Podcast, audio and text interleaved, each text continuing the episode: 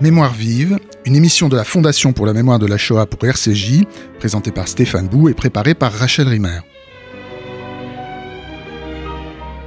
Il y a 20 ans cette année, en avril 1998, Maurice Papon était condamné à 10 ans de réclusion criminelle pour complicité de crimes contre l'humanité, au terme d'un procès qui apparaît à bien des égards comme le dernier procès de l'épuration. Avant cela, depuis le déclenchement de l'affaire en mai 1980, il aura fallu attendre 15 ans de procédure, plus de 15 ans de procédure, et une fois le procès ouvert, 85 jours, 95 jours d'audience, où furent consacrés une rencontre inédite entre la justice et l'histoire. Rencontre inédite et problématique, euh, tant il est vrai que ce procès n'avait pas grand-chose à voir avec celui de Barbie en 1987 et celui de Touvier en 1994.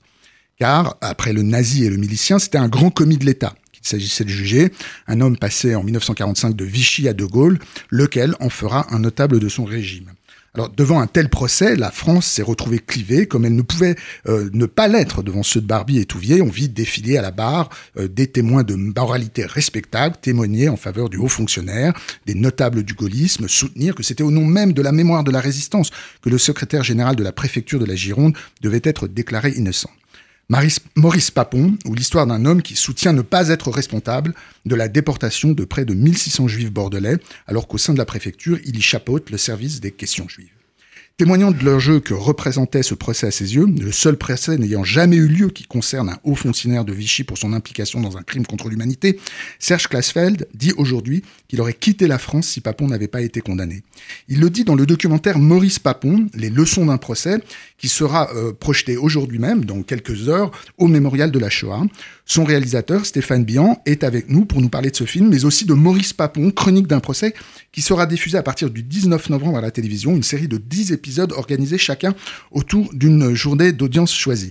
Euh, bon, bonjour Stéphane Bian, merci beaucoup d'être là. Bonjour. Alors, est-ce que vous pouvez commencer par nous dire tout simplement comment euh, vous vous êtes intéressé à ce procès comme beaucoup de Français, j'imagine, mais au point euh, de vous y véritablement plonger hein, euh, dans ces archives pour retracer son histoire et puis réfléchir à sa portée. Après, on verra comment euh, vous êtes passé, disons, que, c'est un travail en, deux temps, hein, puisqu'il y a le film qui est projeté aujourd'hui, les leçons d'un procès, et le travail qui va suivre un an ou deux ans plus tard que vous allez faire, les chroniques d'un procès. On verra comment, comment vous avez, en plongeant dans ce travail, vous avez évolué dans votre rapport à, à ce moment de l'histoire. Donc comment, comment, tout simplement comment, comment ça commence? Comme souvent avec le documentaire, euh, c'est une rencontre qui a été pour moi importante et qui m'a donné envie de faire un film sur le procès Papon. Je n'ai pas assisté au, procès de Maurice Papon. J'étais à Londres à l'époque, euh, donc très loin de Bordeaux. Je n'ai pas assisté. J'ai suivi de loin, on va dire. Mais un an plus tard, en 1999, euh, porteur d'un projet pour la télévision britannique sur l'histoire de l'occupation allemande en France, j'ai rencontré une des grandes voix du procès, un des grands témoins du procès, j'ai rencontré Esther Fogiel. Hmm. J'ai passé plusieurs mémorable s'il en est de ce procès. Tout à fait. Euh, qui a, euh, bon voilà, on en reparlera plus tard, mais vraiment une, son témoignage a, bouleversé et a marqué les esprits. j'ai passé plusieurs heures avec Esther, qui m'a, qui m'a, voilà, qui m'a parlé en toute simplicité, qui m'a raconté son histoire. et cette rencontre a été très forte pour moi. Ça, ça a été une rencontre vraiment importante. Malheureusement, le projet que je portais euh, pour la télévision britannique n'a pas abouti. Mais cette, rencontre que j'avais eue avec Esther m'était restée et euh, je m'étais toujours dit, il faut que je fasse quelque chose autour de ce procès. Euh, souvent, comme c'est le cas avec le documentaire, les projets sont à long terme, à long cours.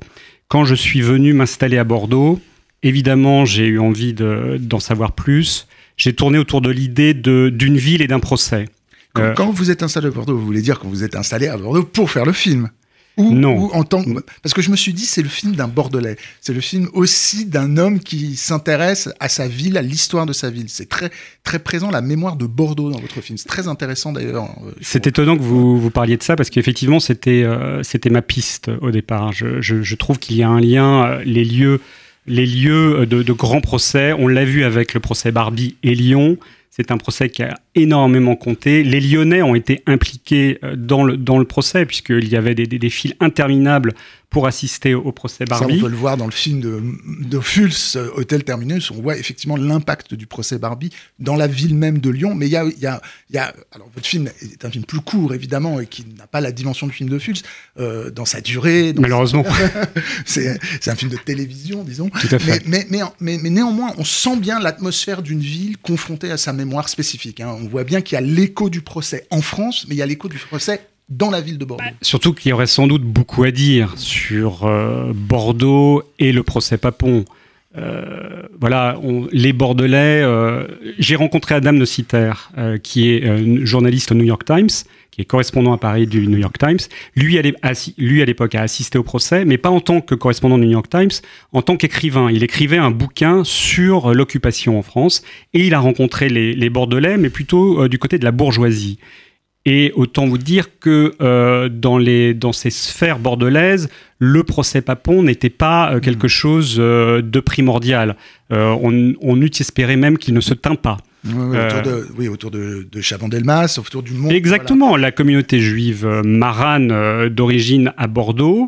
Euh, ne voulait pas non plus, ça, ça m'a surpris. N'était pas très en, encline à avoir mmh. ce procès parce que effectivement, elle était quand même, elle faisait partie d'un écosystème. Le mot est pas très beau, mais euh, d'un réseau, du réseau Chaban. Et Chaban, comme de nombreux gaullistes historiques, on y reviendra, ne voyait pas ce procès d'un très bon œil. Et donc, c'est plutôt les parties civiles historiques du procès Papon, euh, les Slitinsky, les Matisson, qui eux venaient, dont les familles venaient du quartier juif de Meriadec. Euh, c'est eux qui ont poussé euh, pour que le, le, procès ait lieu. Alors, pardon, je vous ai interrompu. Vous, vous me disiez, j'arrive, je deviens bordelais et je commence à travailler. Donc voilà, donc euh, donc je suis parti sur cette piste et puis finalement euh, le temps m'a rattrapé et, et, on est arrivé aux 20 ans et France 3 avait aussi France 3 Nouvelle-Aquitaine Jean-François Karpinski notamment, avait aussi envie de faire quelque chose autour des 20 ans. Euh, c'est une bonne durée pour avoir du recul. Euh, c'est un procès qui a eu tellement de controverses et qui a eu euh, tellement de, de, de traitements médiatiques que je pense que dans les années qui ont suivi, c'était trop tôt. Euh, et moi, j'ai pu rencontrer les gens 20 ans plus tard. Euh, voilà, ils avaient fait autre chose. Et, et, ça permettait d'avoir une vision réflexive sur ce procès. Et, et, je, et on a trouvé qu'effectivement, le 20e anniversaire était le, le, le, bon tempo, le bon timing pour euh, interroger les acteurs du procès et en tirer les leçons.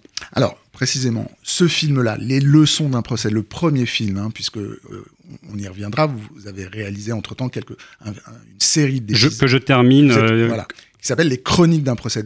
Là-dedans, vous, vous racontez précisément le procès à partir de journées d'audience sélectionnées et ça sera diffusé pendant dix jours à partir du 19 novembre. On, on, y reviendra. Le, le, le premier volet, c'est les leçons du procès. Vous, et c'est vrai que vous rappelez, évidemment, vous contextualisez un minimum, vous rappelez l'affaire euh, Papon. L'affaire Papon, mais ce qui vous intéresse et ce qui est véritablement saillant dans le film, c'est effectivement 20 ans, 20 ans après, euh, les, les, les, corps des acteurs, de certains acteurs que vous avez rencontrés qui les leçons du procès, on pourrait dire que ça va être des grandes leçons générales, mais sans doute, mais, pas tout de suite. En fait, le film est, précieux parce qu'on voit comment euh, il s'agit d'abord pour vous d'évoquer, euh, disons, pas, oui, pas des leçons d'ordre général, mais des, expériences intimes d'une partie de ceux qui ont, traversé euh, ce procès, les témoins, les avocats des deux parties, des deux camps. Hein.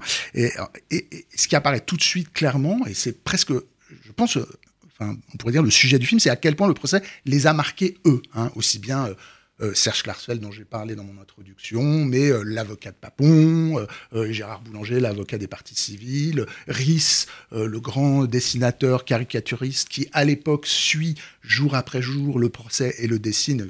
fait ce, ce, livre formidable disponible aujourd'hui où on peut replonger dans les 96 jours d'ambiance. Donc, c'est des corps qui parlent sur ce qu'ils ont vécu 20 ans auparavant, avec l'émotion oui. qui, qui tient, quoi, qui détient encore. Et c'est vrai que c'était euh, assez étonnant parce que dans un premier temps, quand je les ai contactés, euh, il y a presque un mouvement de recul. Ah bon? C'est-à-dire que, oui, mais, mais léger et en fait euh, qui, qui ne dure pas très longtemps. Ouais. Ben, 20 ans, c'est long quand même. Et, et c'est un procès compliqué, c'est un procès qui a marqué. Et donc un réalisateur qui vient et qui euh, veut comprendre, analyser le procès, on a presque, voilà, ils se disent, oula, il faut que je, faut que je retrouve mes notes, presque. Moins vrai pour des gens comme Gérard Boulanger, Serge Klarsfeld, qui ont continué un travail. Alors, Serge Klarsfeld complètement différemment, mais c'est vrai que Gérard Boulanger, lui, il a toujours été. Euh, il a continué à publier des bouquins, etc. il, est jamais. Gérard Boulanger n'est jamais vraiment sorti euh, du procès de Maurice Papon. Il a dit que c'était le procès de sa vie. C'était le procès de sa vie.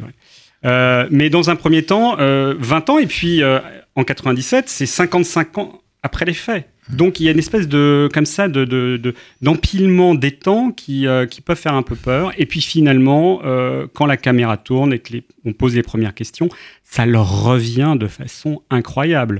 On est avec eux euh, au milieu de la cour d'assises, tellement ce procès, ils l'ont vécu. surtout que j'ai fait le choix d'interroger vraiment les gens qui ont assisté à l'ensemble des audiences, qui ont pris le temps de, voilà, de rester six mois à Bordeaux et de, et de, et de suivre le déroulé du procès. C'est une tranche de vie aussi, pour eux. Quoi. Oui, d'ailleurs, on, on, le voit physiquement l'image pour une simple raison, c'est qu'on voit les images du procès filmé, on voit leur corps à l'époque, et ensuite on les voit, on voit leur corps aujourd'hui, 20 ans après, vieilli, euh, attaqué par le temps évidemment, et, on sent la distance entre ce qui pouvait être le point de vue euh, de l'époque, c'est-à-dire dans la vitesse de l'événement, dans la réaction, et le temps de la réflexion. Alors précisément le temps de la réflexion. Comment on pourrait dire ces, ces, ces hommes ont réfléchi depuis? C'est une bonne question. Euh, je pense que je pense qu'il faut jamais oublier que c'est une œuvre de justice. Donc euh, effectivement, il y a des, des, impacts concrets, intimes. C'est pour ça que je pense que dans ce documentaire, la figure de Boris Cyrulnik est extrêmement intéressante. Euh, on va dire qu'il y a les leçons collectives, mais il y a d'abord les leçons individuelles, euh, ce que ça apporte à chacun, et, c'est ça aussi que j'ai eu envie d'explorer. Euh, Boris Cyrulnik, pour moi, est un personnage intéressant dans ce documentaire, puisque lui était en plus n'était pas partie civile et, était sceptique sur la possibilité de tenir un procès 55 ans après les faits. Dans, votre film, il est plus que sceptique, puisqu'il dit qu'il était contre. Il, il y croyait pas. Il était contre, exactement. Euh, voilà, il y croyait pas. Euh, et au final, il se révèle qu'il a, il a suivi ce procès donc, dans des conditions que je ne connais pas. Il ne donne pas les détails. Je ne crois pas qu'il soit venu aux audiences, mais en tout cas, il l'a suivi sûrement par voie de presse. Et en fait, ça, ça, bon, voilà, il faut voir le film.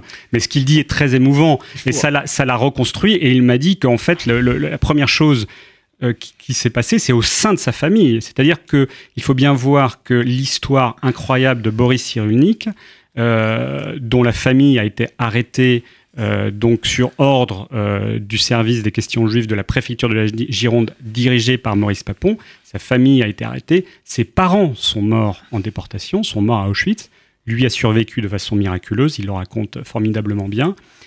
mais il n'en avait pas euh, parler à sa propre, euh, à sa propre famille, ses enfants et sa femme. Hmm. Et, le procès lui a permis d'ouvrir cette porte. Sur son passé. Il a, il a cette phrase dans, dans votre film que j'ai noté J'étais déchiré. Grâce à ce procès, je n'étais plus coupé en deux. Il m'a recousu. Je suis redevenu entier. C'est très fort. C'est, euh, je, je, ne m'attendais pas à, à, ces réponses-là. Il ne m'en avait pas parlé avant, lorsqu'on nous préparions l'interview. Et euh, oui, le procès Papon a sûrement euh, changé euh, beaucoup de choses dans, sa vie. Donc donc il y a, voilà Boris Cyrulnik, les parties civiles. Alors, ce qui est intéressant, œuvre de justice certes, œuvre de réparation non.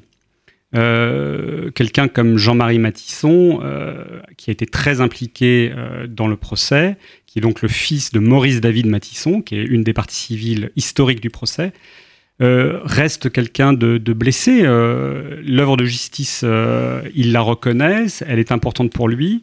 De là à réparer les blessures de, de, familles entières, c'est autre chose. Hmm. voilà. donc ça, c'est les, les, parties civiles, c'est les victimes. et puis, et puis Marie Mouyal, qui sera tout à l'heure avec nous au mémorial de la Shoah, euh, le dit aussi, euh, il y a, après le procès, il a fallu repartir, il a fallu tourner la page, même si cette expression est, pas très jolie. Mais voilà, après la vie reprend et euh, le procès est présent, mais on essaie de pas le cultiver non plus. Hmm. Alors pourtant, elle a une grande boîte d'archives chez elle, qu'elle conserve précieusement pour ses petits enfants.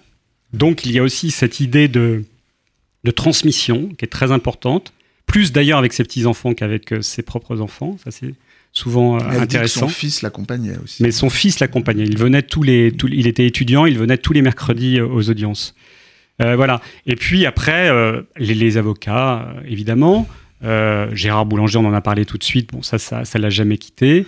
Euh, Alain Jakubowicz, qui sera également euh, avec nous tout à l'heure, ça a compté. Alors lui, c'était très intéressant puisqu'il avait fait le triptyque, si je puis dire. Hein. Il a, il était avocat au procès de Klaus Barbie, celui de Paul Touvier et celui de Maurice Papon. Mmh. Arnaud Klarsfeld, qu'on voit aussi dans le film. Arnaud Klarsfeld. Mmh.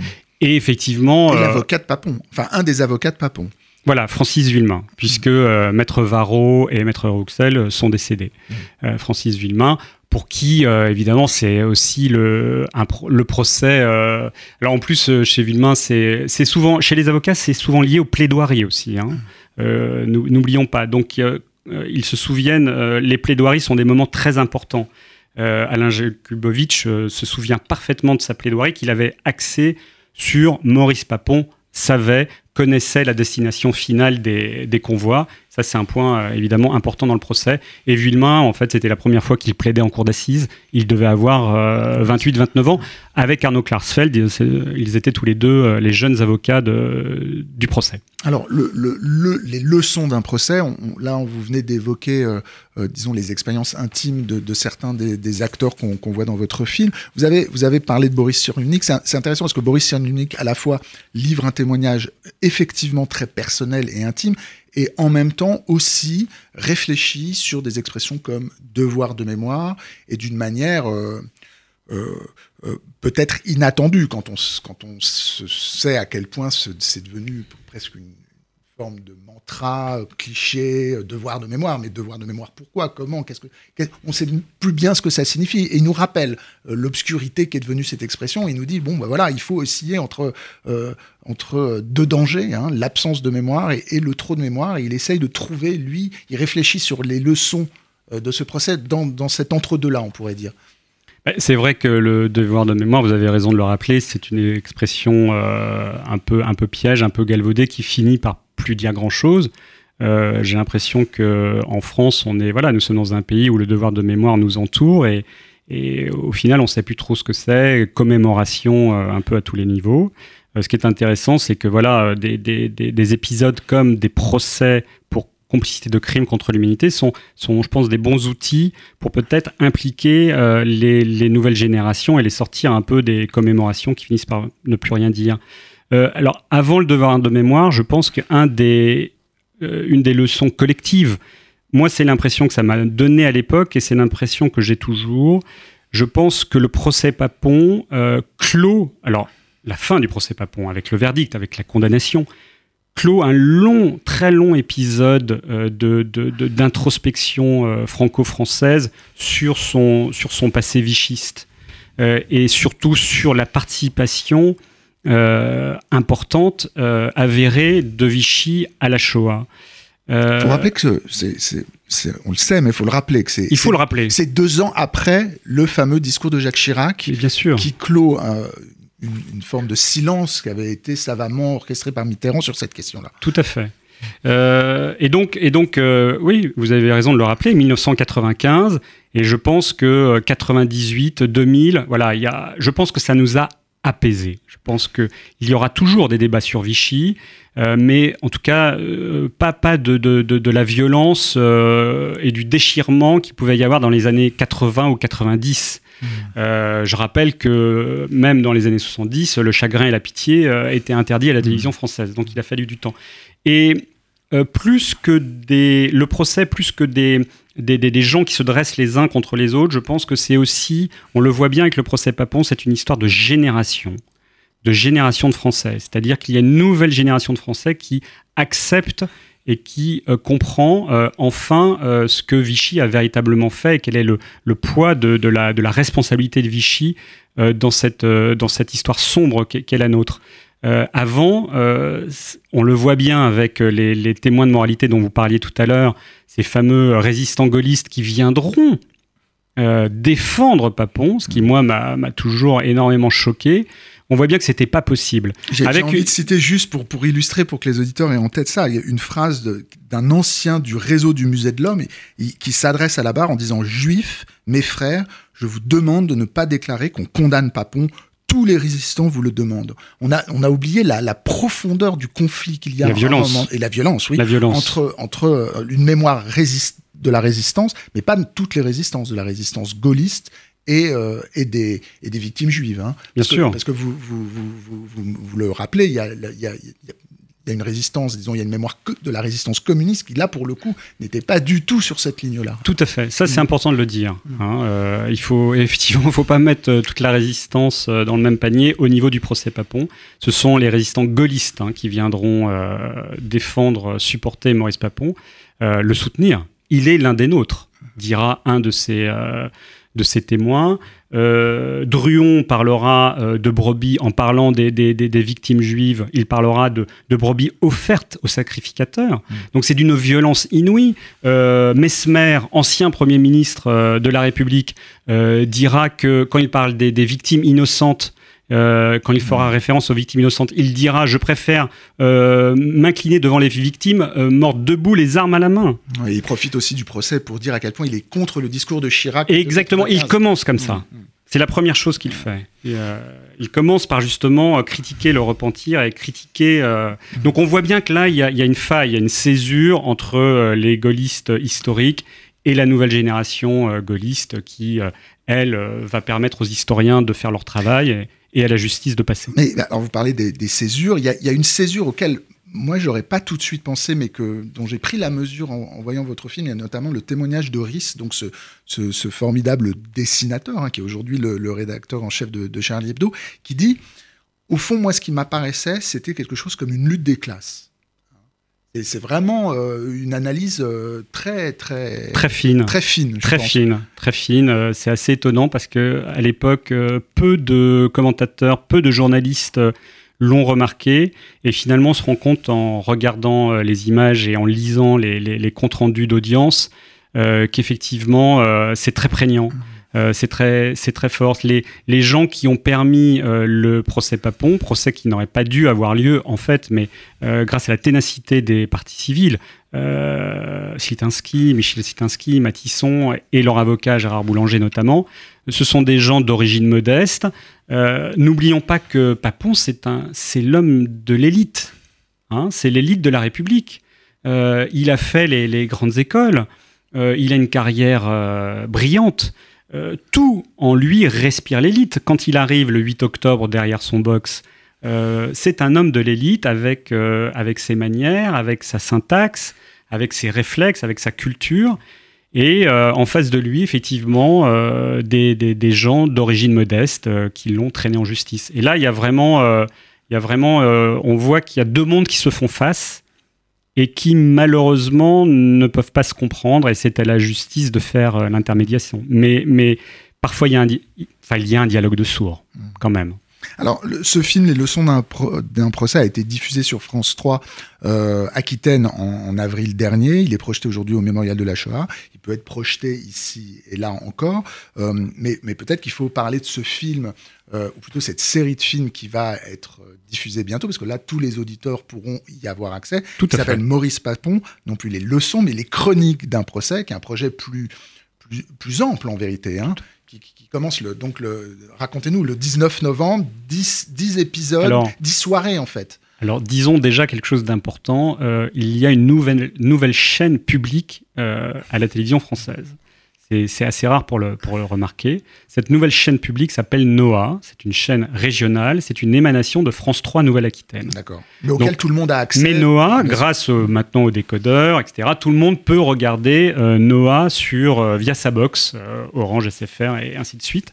Il faut juste trouver le canal. En général, c'est vers les 300. donc NOAA est une chaîne régionale qui diffuse 24 heures sur 24. Et grâce à cette grille étoffée, les euh, les responsables de, France 3 nous ont fait ce beau cadeau de pouvoir, euh, euh, m'ont fait ce beau cadeau de pouvoir poursuivre mon travail. Parce que 52 minutes, c'est court pour parler d'un procès aussi tentaculaire. Et donc là, j'ai pu faire une série documentaire, donc en 10 épisodes de 13 minutes, qui seront diffusés, chaque, chaque épisode, pour que les gens comprennent bien, chaque épisode est diffusé avant la diffusion d'extraits euh, complets du procès, d'audience complète du procès. Noah, vous avez sélectionné parmi les 95 jours d'audience des moments, enfin des, des moments clés de journée Exactement. desquels vous, vous, avez remonté des moments vous avez... Euh, le cahier des charges, c'était de remonter le moins possible. Euh, disons que nous avons, oui, il y, a certains tronçons euh, qui sont. Mais c'est quasiment in extenso. Hmm. Hein, c'est toute la dramaturgie du procès, des échanges qui et tout, Alors, toute la, toute la dramaturgie, exactement, toute la dramaturgie, toute la technicité. c'est un, un, un, procès qui est fascinant, mais qui est assez compliqué. Donc, il faut. C'est un procès d'assises. Donc c'est pas, c'est pas, on va pas dire que ce soit spectaculaire, mais c'est extrêmement intéressant. Et n'oublions pas que intense, pas spectaculaire, mais intense. Très intense. et n'oublions pas que contrairement au procès de Barbie et de Touvier, euh, ça tient aussi à l'accusé. Euh, il faut reconnaître à Maurice Papon le fait qu'il se soit défendu. Et euh, il s'est il s'est défendu, il a avancé des arguments, il avait une ligne de défense préétablie, il va s'y tenir, ses avocats vont s'y tenir. Donc, euh, et n'oublions pas que euh, les avocats me l'ont dit lors des interviews, le jour euh, des délibérations, la nuit, puisque c'était la nuit des délibérations, 19 heures de délibération, entre le 1er avril et le 2 avril 1998, l'acquittement était possible. Certains avocats de la partie civile craignaient l'acquittement. Donc ça s'est joué à peu de choses. Mais, mais l'acquittement était possible, mais en même temps, Gérard Boulanger, dans votre film, dit que de sources sûres, il sait qu'à une, voix, près, il aurait pu prendre 20 ans. Il aurait pu prendre 20 ans. Alors, écoutez, j'ai interviewé euh, dans, dans, les chroniques, il faut dire, dans les chroniques, euh, j'ai eu la chance, grâce à la présidente de la Cour d'appel de Bordeaux, j'ai eu la chance d'interviewer un juré, un membre du jury populaire qui a condamné Maurice Papon pour complicité de crimes euh, contre l'humanité. Et je lui ai posé la question, il n'a aucun souvenir de ça, d'autant que les votes sont à bulletin secret. Les délibérations des jurés sont à bulletin secret. Donc euh, il me dit, je vois pas comment Gérard Boulanger a pu avoir cette info. Voilà. En tout cas, euh, voilà, euh, des avocats, Raymond Blais, Bertrand Favreau, Michel Tubiana, ont pu me dire que jusqu'au bout, c'était pas gagné. Voilà, hmm. c'était pas gagné. Donc, bah, écoutez, je vous, remercie beaucoup Stéphane Billan. Je rappelle que votre film, donc Maurice Papon, Les leçons d'un procès, qui a été soutenu par la Fondation pour la mémoire de la Shoah, sera projeté aujourd'hui même à 14h30 au Mémorial de la Shoah. Et je rappelle donc que, les 10 épisodes de la série Maurice Papon, Les chroniques d'un procès dont vous venez de parler, seront euh, diffusés à partir du 19, du 19 novembre sur Noah, 21h45. Noah, donc anciennement France 3 euh, Aquitaine, mais disponible sur toutes les... Les bonnes box. Les bonnes box, voilà. Merci encore. Donc c'était Mémoire vive. Deux adresses pour nous réécouter, radio-rcj.info et mémoire vive au pluriel.net, ainsi que sur l'application RCJ.